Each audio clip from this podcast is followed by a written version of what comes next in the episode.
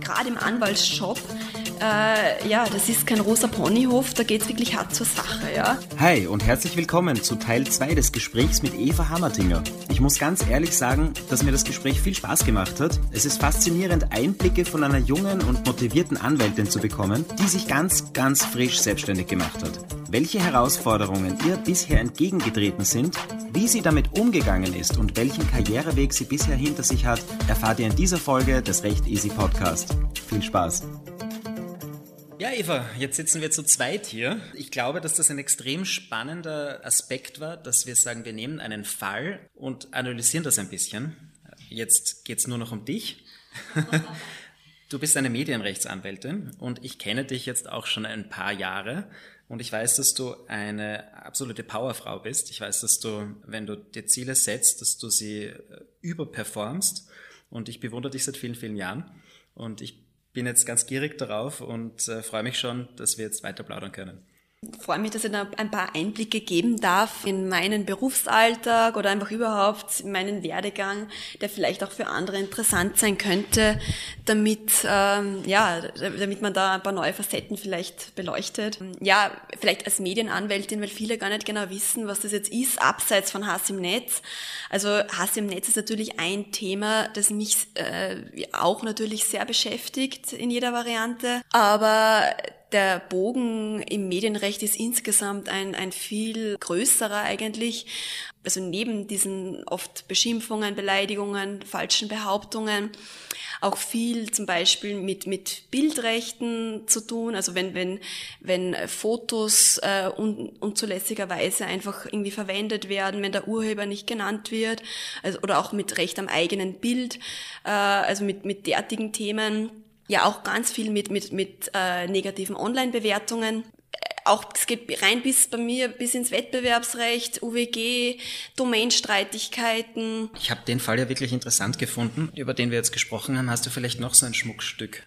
Boah, ja, ich habe schon sehr, sehr viele Schmuckstücke in meinem Leben äh, gehabt, sage ich jetzt mal, weil ich habe jetzt ähm, bevor ich mich jetzt selbstständig gemacht habe, in einer Kanzlei mehrere Jahre gearbeitet, die äh, auf Medienrecht auch spezialisiert ist. Und hier hatte ich auch das Glück, jahrelang ähm, ja, zwei der größten Zeitungen des Landes zu vertreten, äh, wo man natürlich ja auch die, die Seite der Medien, der, der, der Zeitungen in der Form sozusagen äh, hautnah mitbekommt. Schmuckstücke, sage ich mal, da hatte ich sehr, sehr, sehr viele. Ich habe auch sehr prominent, sehr prominente Politiker schon vertreten.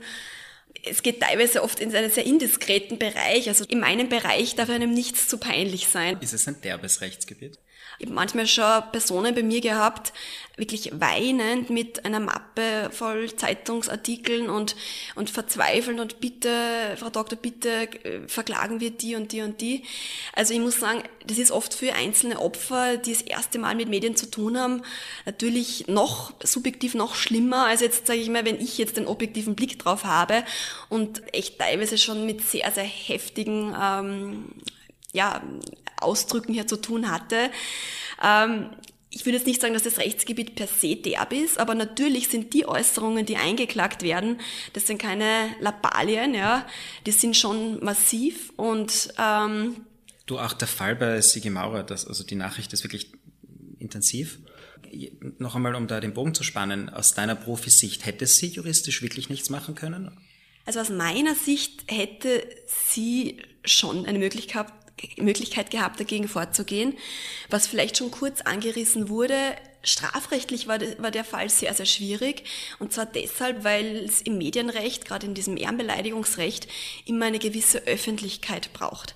Das heißt, da war es in dem Fall schwierig, äh, auch mit der Beleidigung hier zum Beispiel, mit dem Tatbestand der Beleidigung, weil brauche ich zumindest äh, mehr als zwei Personen, also das heißt mindestens drei Personen, die vom Äußernden und Betroffenen verschieden sind.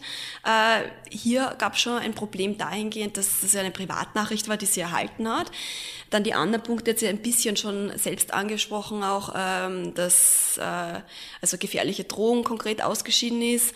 Auch sexuelle Belästigung gibt es jetzt nicht in dieser digitalen Form. Also das ist der Tatbestand im Strafrecht ist ja ein körperlicher und also strafrechtlich hätte ich hier keine Möglichkeiten gesehen. Allerdings äh, denke ich, dass eine zivilrechtliche Unterlassungsklage hier sehr, sehr vielversprechend gewesen wäre äh, und dass sie damit durchaus gute Chancen gehabt hätte, hier durchzukommen. Hier ist natürlich dann wieder dieses Kostenrisiko ein Thema, das sie auch schon vorher angesprochen hat. Das ist so ein Zivilprozess, wo man auch selber die Gerichtsgebühr vorstrecken muss als Kläger. Ja, das ist natürlich ein gewisses Kostenthema, aber ich denke, dass eine zivilrechtliche Unterlassungsklage hier sehr, sehr gute Chancen gehabt hätte. Und natürlich auch, vielleicht auch noch als letzte Botschaft dazu, sie hätte natürlich, auch wenn das jetzt ein bisschen äh, ja, absurd vielleicht klingt, aber sie hätte natürlich auch ihre Äußerung, die sie verbreitet hat, wenn sie es anders formuliert hätte, ja, hätte sie da überhaupt kein Problem bekommen. Also wenn sie geschrieben hätte, äh, sie hat vom Account so und so äh, dieser Person die Nachricht erhalten, dann wäre das eine wahre Tatsachenbehauptung gewesen, wo man nichts dagegen machen kann. Also es sind diese Feinheiten, die einfach leider halt jetzt vielen, sagen wir, juristischen Laien oder Personen, die mit meinem Bereich nichts zu tun haben, einfach überhaupt nicht bewusst sind. Aber, aber diese Feinheiten machen rechtlich oft einen entscheidenden Unterschied. Und wie gesagt, wenn sie es anders formuliert hätte hier, ja, wäre wär der ganze Prozess gar nicht ins Laufen gekommen. Aber im Nachhinein ist natürlich gescheiter und. Ja, und andere vielleicht auch.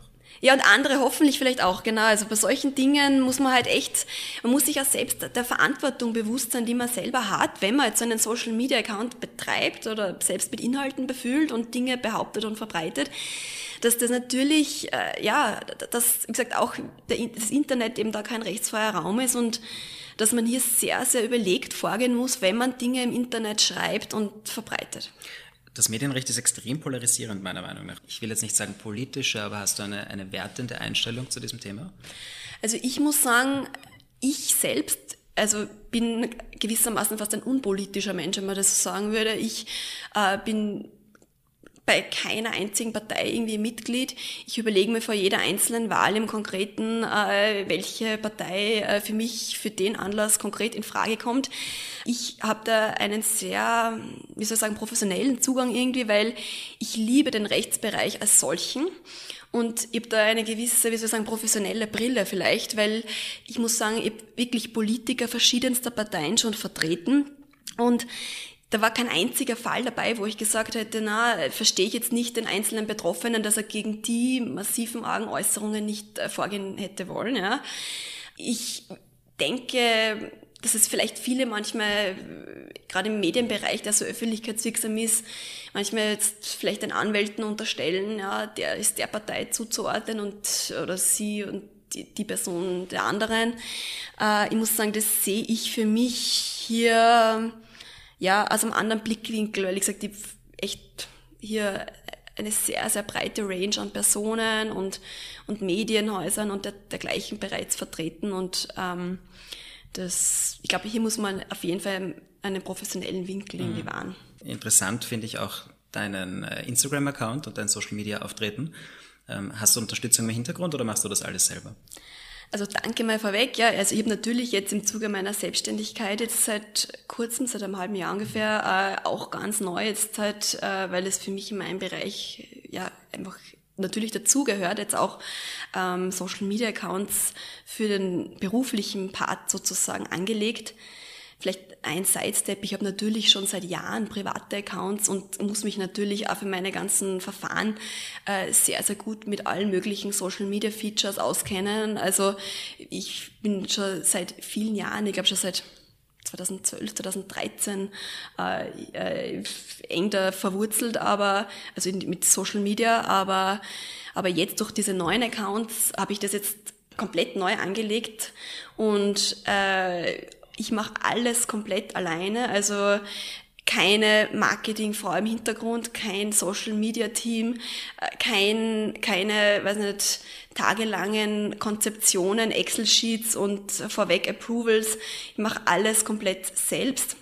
Und ich kann natürlich sehr schnell reagieren, kann, kann alle wirklich mitnehmen in meinen Tagesablauf. Sehr treffend ist dein Logo auch ein Hashtag.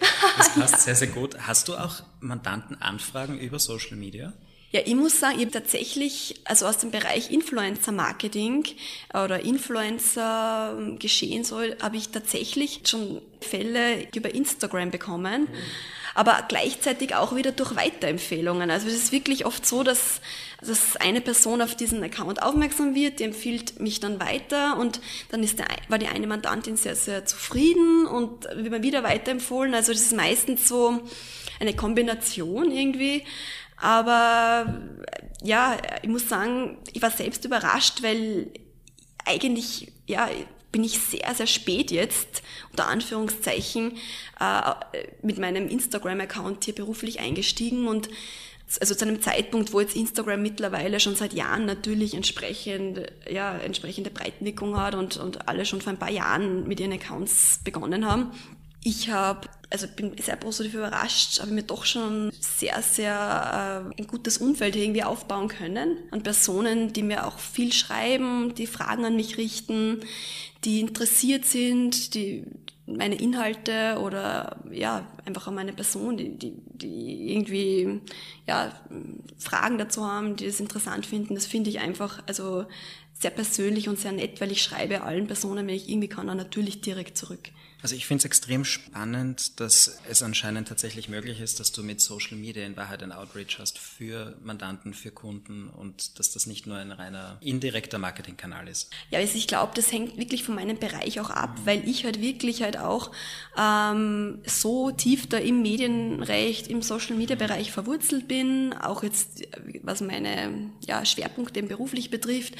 Und natürlich habe ich da auch oft junge Mandanten, eben verschiedene Influencer, die wirklich halt genau auf diesen Kanälen selbst unterwegs sind. Und die Der so Klassiker ist, dass sie Promotions nicht als bezahlte Werbung markieren wahrscheinlich, oder? Ich hatte eher zum Beispiel einen Fall, da hat ein äh, Unternehmen, die, die, also oder ein Bild war es, nicht mehrere Bilder, ein Bild, äh, der Mandantin einfach mehr oder weniger ungefragt für die Eigenwerbung weiterverwendet. Das war ein Posting vereinbart und äh, oft ist es problematisch, wenn jetzt im Voraus die Bildrechte nicht ganz klar geregelt sind, äh, ob die mit übertragen werden oder ob es Lizenzierungen gibt oder nicht. Ja.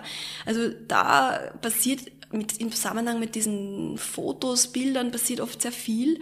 Äh, und äh, da konnte ich der Mandantin sehr gut weiterhelfen.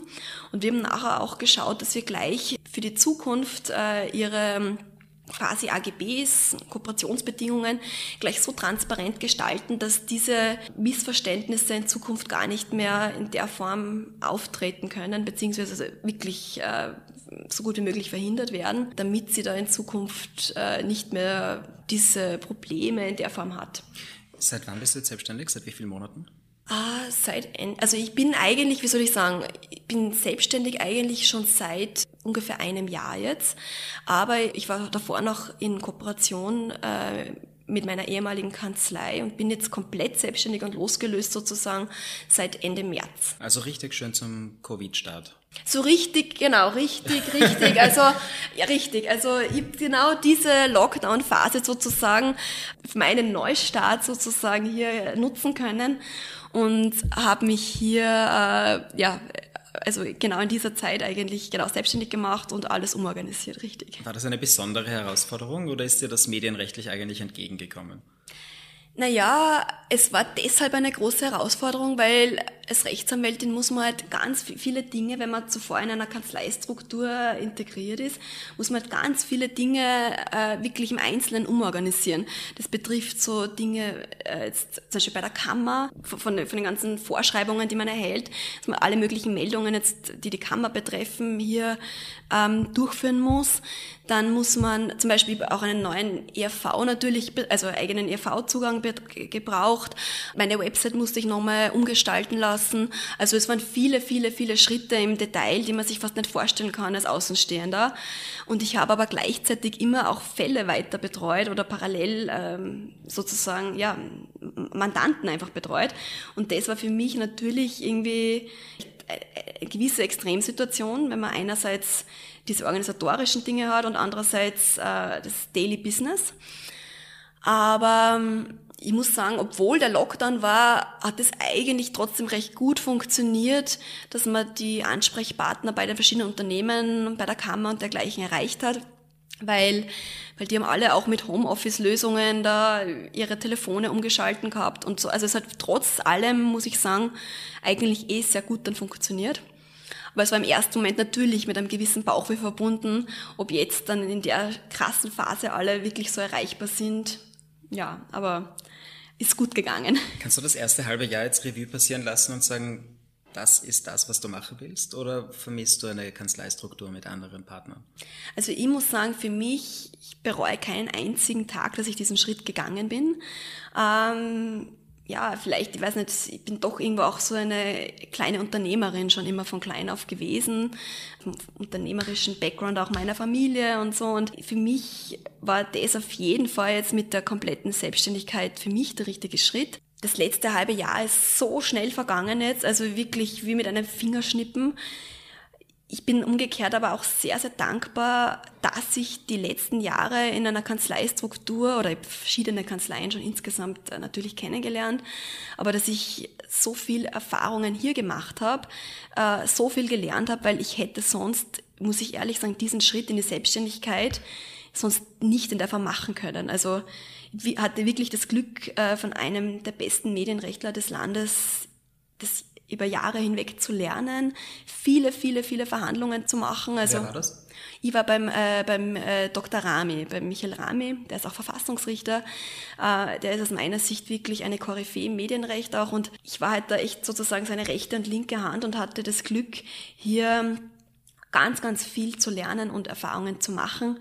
Wir hatten im ersten Jahr, glaube ich, sogar eine Wette laufen, äh, ob ich in, im ersten Jahr mehr als 100 Verhandlungen äh, absolviert habe. Also es war wirklich von der Dimension her ja eine sehr, sehr intensive Zeit. Aber die hat mir so geholfen dadurch wieder, dass ich jetzt diesen Schritt wagen konnte auch, weil ähm, ja, ich denke, wenn man oft nicht diese Hands-on-Erfahrung selber vorher machen kann in der Ausbildungszeit, tut man sich sehr, sehr schwer, wenn man sich selbstständig machen will, weil man ja, so gewisse Dinge, weil man immer abhängig ist von anderen sonst. Ja. Also ich kann selbst jeden Schriftsatz einbringen per ERV.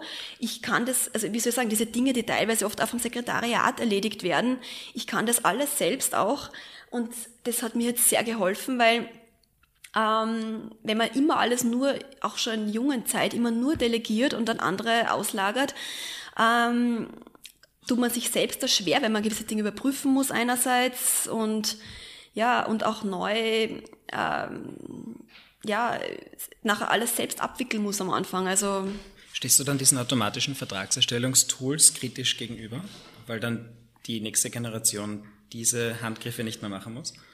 Also wie soll ich sagen, ich meine natürlich dieser Legal Tech Bereich ist ein sehr spannender, mit den ganzen Dingen, die hier so ja, die hier so neue Möglichkeiten eröffnen, die hier sicher gewisse Hilfestellungen, gerade für Großverfahren, Großprojekte hier bieten, äh, wo man oft hunderte Seiten vielleicht lesen muss und äh, und screenen muss und und das ja sonst äh, schwer vielleicht bewältigen kann, wenn man alles wirklich ad personam selbst machen muss. Ich finde immer so, als Anwalt, man hat ja selbst die Verantwortung. Man kann natürlich sich gewisser Hilfsmittel hier bedienen. Und äh, man muss auch aus meiner Sicht, also gerade in meinem Bereich, auch äh, sehr, sehr aufgeschlossen sein, natürlich äh, für neue Tools, für, für neue Entwicklungen. Aber ich glaube, wichtig ist, dass man trotzdem sein Handwerkszeug beherrscht, dass man trotzdem, selbst wenn man die Verantwortung hat, äh, die auch entsprechend wahrnimmt im Interesse des Mandanten und nicht einfach alles auf irgendwelche Tools dann auslagert. Ich glaube, das ist so, gerade im streitigen Bereich, in dem ich auch viel unterwegs bin, kann man das natürlich gar nicht auf irgendwelche Tools oder so äh, auslagern. Also noch nicht. Noch nicht. Muss man, muss man noch selbst zu Gericht gehen und selbst gewisse taktische Dinge hier, äh, ja, vielleicht durch Erfahrung und dergleichen beherrschen, ja. Also eine digitale Verhandlung kann ich mir im Moment schwer vorstellen, aber Aber das gibt's ja schon. Ja, jetzt in der Covid-Übergangszeit, ja, aber ich sage jetzt mal so, ich finde diese unmittelbaren Wahrnehmungen, die ein Richter normal hat, ja, er muss sich einen Eindruck von den betroffenen Personen, von den Zeugen machen.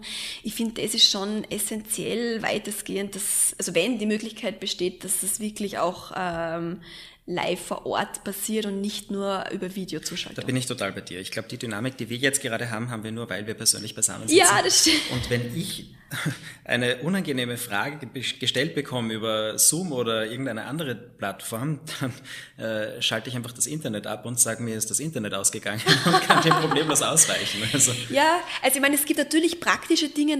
also für mich jetzt so zum Beispiel, wenn jetzt äh, Zeugeneinvernahmen sind von Personen, die im Ausland oder äh, in, ganz, in Westösterreich zum Beispiel äh, wohnen, ja, damit man den Prozess beschleunigt, gibt es natürlich da Möglichkeiten, die auch äh, dann per Zuschaltung sozusagen einvernehmen zu lassen.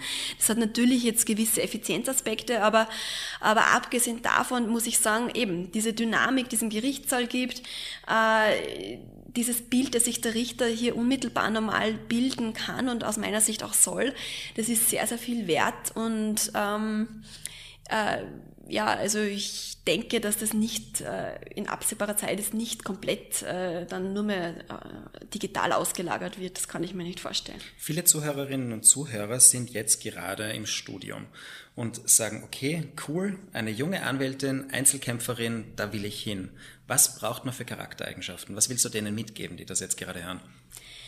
Ja, ich denke, was ganz, ganz wichtig ist, ist ein gewisses Durchhaltevermögen, weil ich kann nur selbst aus eigener Erfahrung sagen, egal jetzt in welcher Phase des Lebens man ist, ob man jetzt noch in die Schule geht, ob man studiert, äh, ob man in einem Berufsleben ist, ähm, gerade im Anwaltsjob, äh, ja, das ist kein rosa Ponyhof, da geht's wirklich hart zur Sache, ja. Und man muss hier sicher gewisse kämpferische Natur haben. Man darf sich, auch wenn man Rückschläge hat, und die hat man garantiert, muss man wieder aufstehen, die Ärmel hochkrempeln und weiterkämpfen. Und das ist aus meiner Sicht eine der wichtigsten Eigenschaften, wenn man ein guter Anwalt sein will.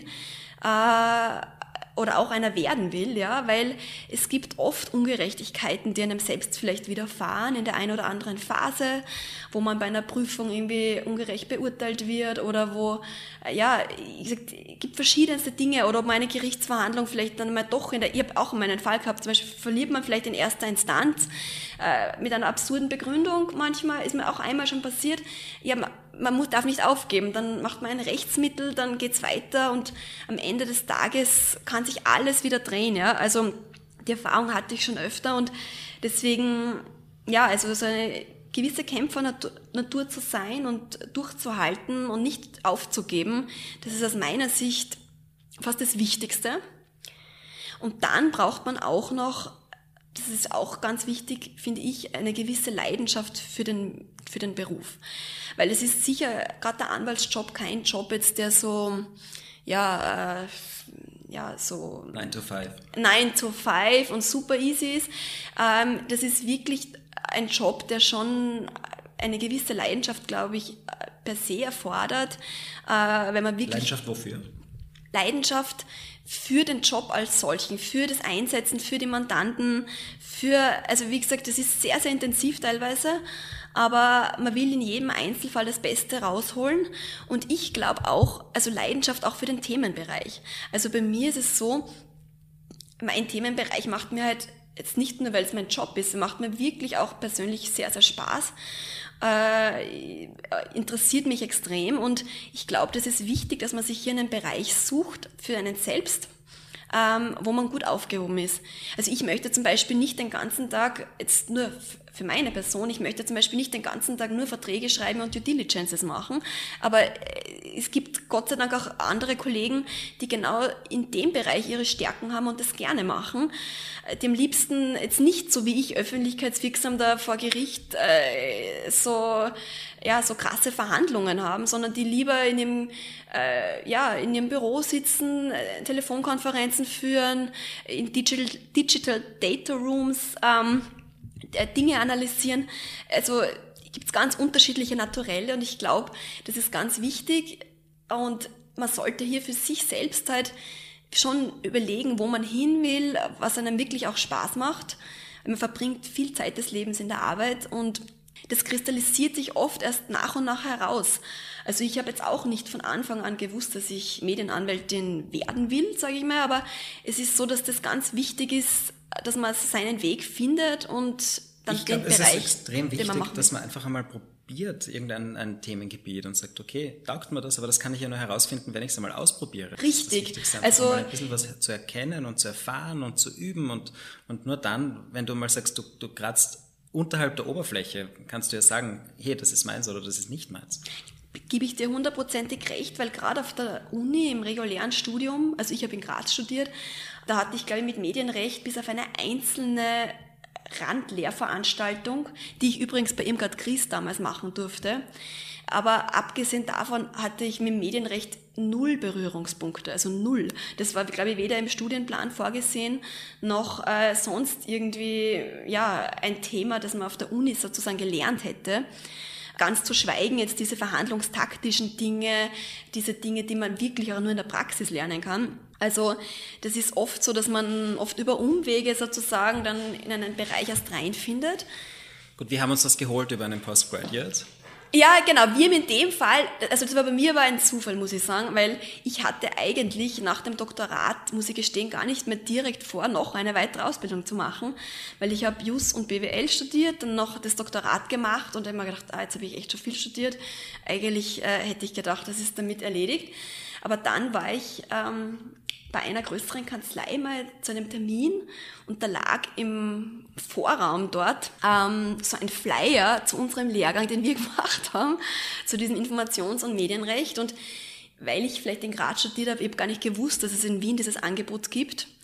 Und dann habe ich mir diesen Flyer durchgeschaut und dann habe ich mir gedacht, das gibt's nicht. Das ist maßgeschneidert der Bereich eigentlich, ja, den ich will, auf den ich mich spezialisieren will, der perfekt irgendwie zu mir dazu passen würde noch.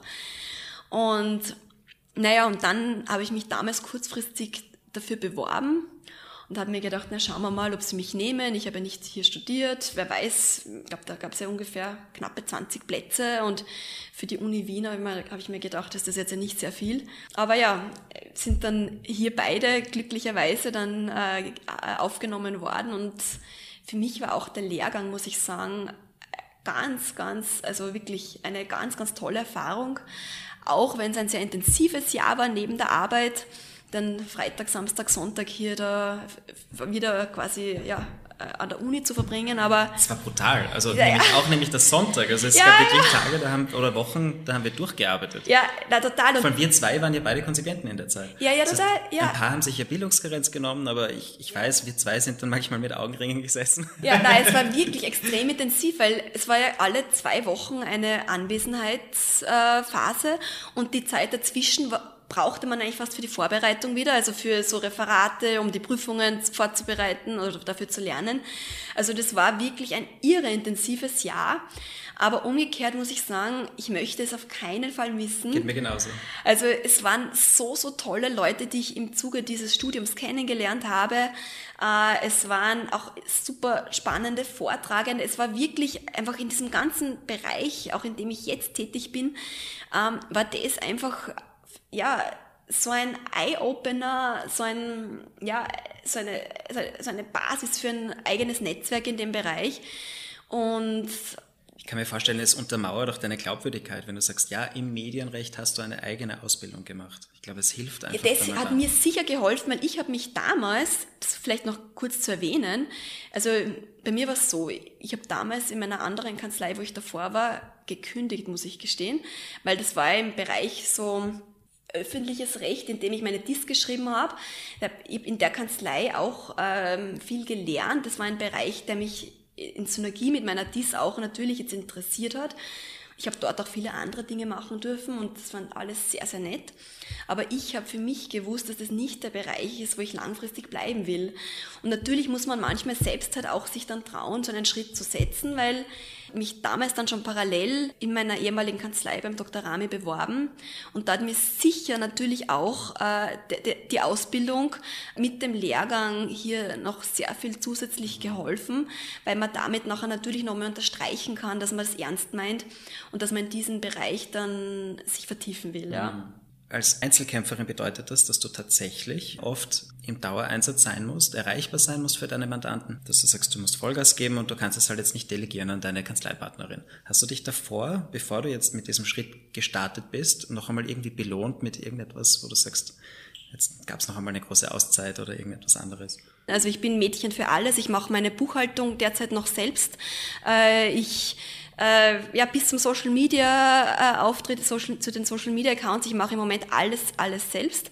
Aber ich habe trotzdem ein gewisses Arbeitsumfeld oder einen sehr, sehr guten Austausch mit anderen Kollegen oder auch, ja, gewissen Art Netzwerkpartnern, mit denen ich zusammenarbeiten kann im Bedarfsfall, was mir jetzt nicht das Gefühl gibt, dass ich alleine wäre.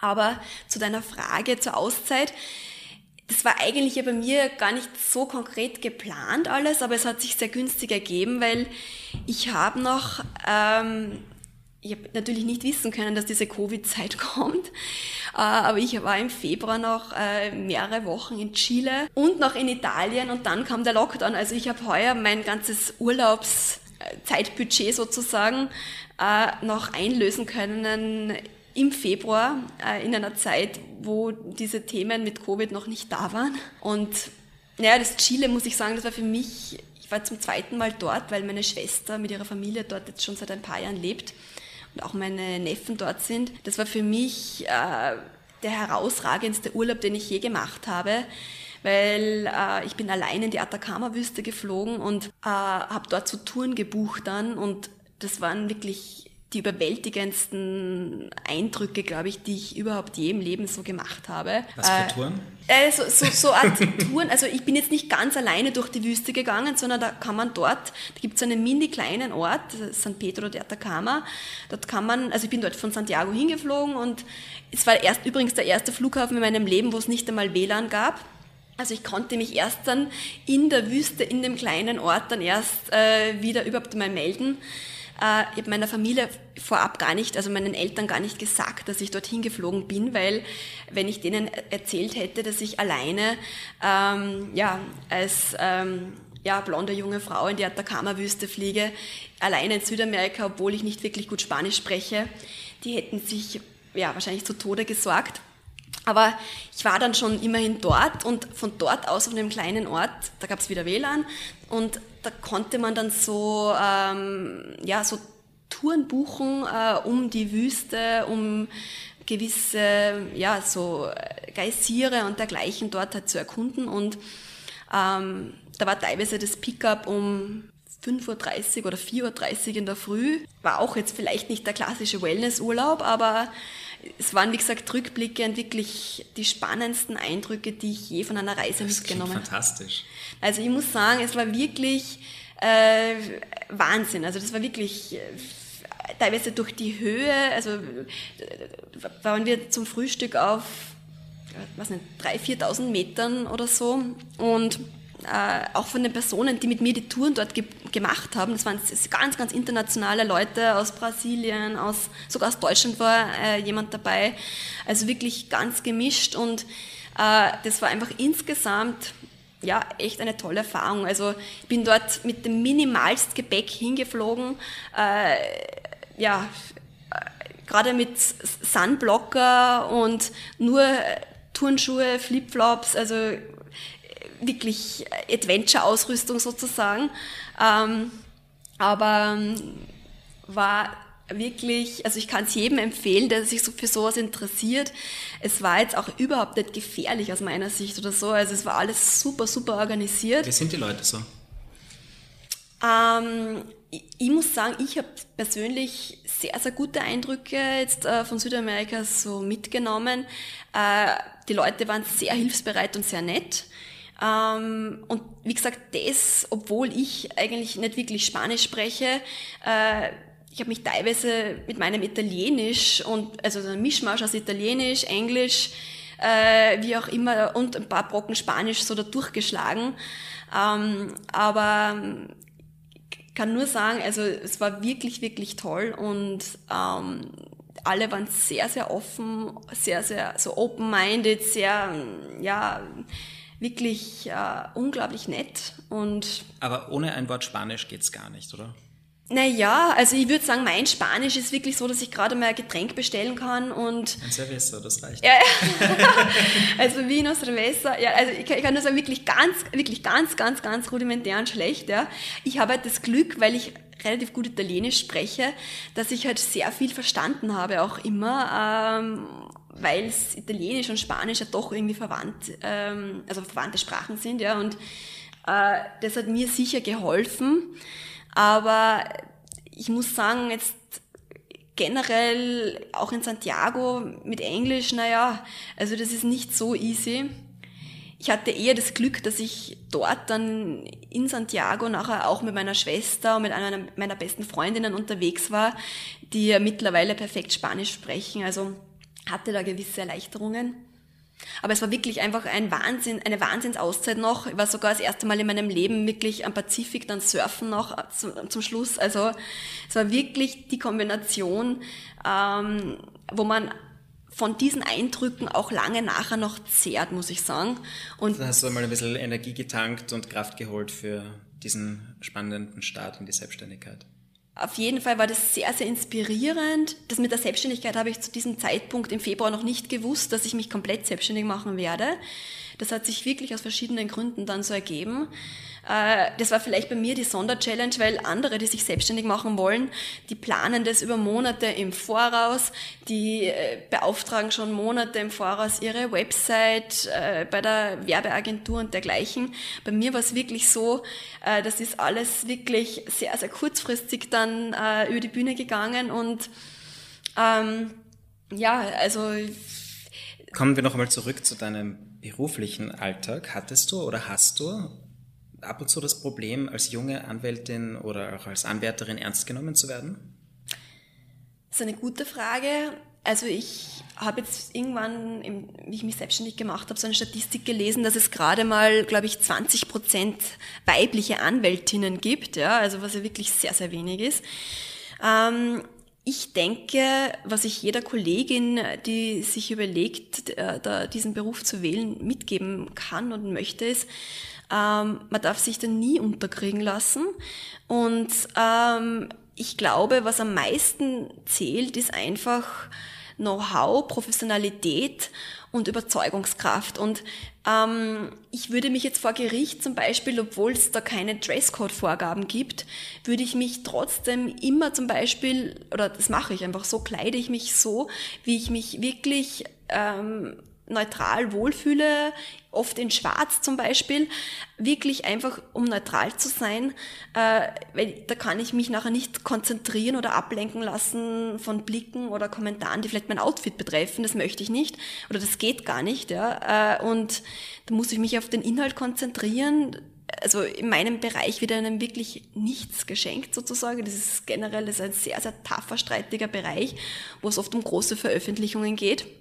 Und ähm, ja, also muss jeder wissen, wie er selbst, wie gesagt, mit so Outfit-Themen zum Beispiel umgeht, aber ich bin schon jemand vor Gericht, da bin ich sehr, sehr in einem sehr, sehr straighten Erscheinungsbild wahrscheinlich, so dass ich überhaupt kein Problem für mich sehe, mich in dieser Männerwelt zu behaupten, weil ich habe die Erfahrung gemacht, auch im Kollegium, in meinem Bereich, äh, dass ich komme mit allen Kollegen sehr gut zusammen und ich glaube, die schätzen mich dann auch wiederum umgekehrt auch fachlich, dass das dann äh, dieses Frauenthema nicht dieses Problem ist eigentlich. Aber es ist natürlich, gerade als Blondine vielleicht für manche Klischees manchmal so, äh, ja, so eine Sache, ja, dass, dass, dass viele vielleicht denken, ja, so legally blonde, äh, das ist nur so eine Show, das ist es gar nicht. Also ich glaube, man muss wirklich hier durch Kompetenz überzeugen, durch äh, wirklich ja, Know-how und, und einfach durch das fachliche Auftreten. Und das kann ich sagen, das hast du. Dankeschön. ja, das, ich glaube, wichtig ist, dass sich der Mandant einfach äh, sicher fühlt, wenn er äh, mit äh, als Anwältin unterwegs ist. Ich glaube, das ist wichtig, dass man äh, gerade bei Verhandlungen, wo es um Einvernahmen geht, wo wirklich äh, wo es auch oft ums Eingemachte geht, wirklich, dass man hier diese Sicherheit auch ausstrahlen kann und dass man sich nicht äh, da irgendwie unterkriegen lässt. Hm. Wie kann man dich kontaktieren? Wie kann man dir auf Social Media folgen? Äh, von meiner Seite eine klare Empfehlung, vor allem für den Instagram-Account. Ähm, was möchtest du den Zuhörerinnen und Zuhörern noch mitgeben? Ja, vielleicht, dass man auch oft, wenn man jetzt jung ist, oft nicht alles im Voraus weiß, wohin die Wege hinführen. Ich war zuerst in der Unternehmensberatung, bevor ich in die Anwaltei gewechselt bin. Ich habe selber auch nicht diesen klassischen geraden Weg zur Anwaltskarriere äh, sozusagen ähm, gewählt. Bei mir hat sich das auch durch verschiedene Stationen in meinem Leben so ergeben, dass ich äh, ja damals schon in der Unternehmensberatung viel zum Beispiel mit Medien zu tun hatte, Pressestatements geschrieben habe. Also ich war in diesem Krisenkommunikations- und Krisenmanagementbereich. Äh, oft schließt sich der Kreis wieder und bei mir war es genauso. Also wirklich keine Erfahrung, die man macht, ist umsonst. Das heißt, auch Erfahrungen, wo man sagt, na, das ist doch langfristig nicht meins. Es ist ganz egal. Äh, das hast du vorher auch schon super gesagt, finde ich. Äh, manche Dinge muss man einfach ausprobieren, muss man sich anschauen und erst dann kann man schauen, ja, ist das was, wo ich bleiben will oder nicht. Und ich kann nur alle ermutigen, auch wenn oft manche Lebenswege etwas untypisch sind. Oft schließt sich der Kreis, man kommt zum Ziel und man darf sich bei seinen eigenen persönlichen Zielen, da wo man wirklich hin will, oft auch nicht von anderen, da die selbst für sich andere Dinge vor Augen haben, äh, da irgendwie beirren lassen, sondern wirklich seiner eigenen Überzeugung unbedingt hier nachgehen. Das ist was, was ich vielleicht persönlich allen Zuhörern und Zuhörerinnen hier noch mitgeben kann wirklich für die Dinge zu kämpfen, die man selber machen möchte. Sonst na, natürlich, ich freue mich natürlich, wenn mir äh, ja, wenn, wenn mir die Zuhörer und Zuhörerinnen äh, auch äh, auf meinen Social Media äh, Kanälen folgen, wenn, wenn, wenn sie sich interessieren für die Dinge, die ich mache. Ich beantworte, wie gesagt, auch viele Fragen im Zusammenhang mit, mit Videos, mit Instagram Stories und dergleichen. Ich setze mich gerade auch mit dem Thema TikTok näher auseinander. Also es gerade mehrere spannende Projekte gleichzeitig am Laufen. Wir haben ja auch noch ein spannendes äh, medienrechtliches Projekt, wir beide, Manuel. Also ja, es sind viele, viele Dinge, die ja oft fast gleichzeitig dann passieren. Also ja, äh, ich freue mich, wenn ich da ein paar Einblicke hinter die Kulissen geben kann und auch ein bisschen so einen Einblick in das Anwaltsdasein einer jungen Anwältin, äh, das nicht ganz so diesem klassischen Klischee wahrscheinlich entspricht. Ja. Danke für deine Zeit, hat Spaß gemacht. Danke, hat sehr Spaß gemacht. Alles Danke. Liebe. Hi und vielen Dank fürs Zuhören. Bitte, bitte, bitte teilt den Podcast und geht sicher, unseren Podcast zu abonnieren. Einige haben noch nicht auf Folgen geklickt, das muss sich ändern und noch viel wichtiger, viele hören den Podcast und haben noch nicht ihren Freunden, Bekannten und Kollegen davon erzählt, dass das der beste Podcast überhaupt ist. Wir kriegen das mit. Das ist illegal. Wunderschönen Tag und bis zum nächsten Mal. Recht easy.at.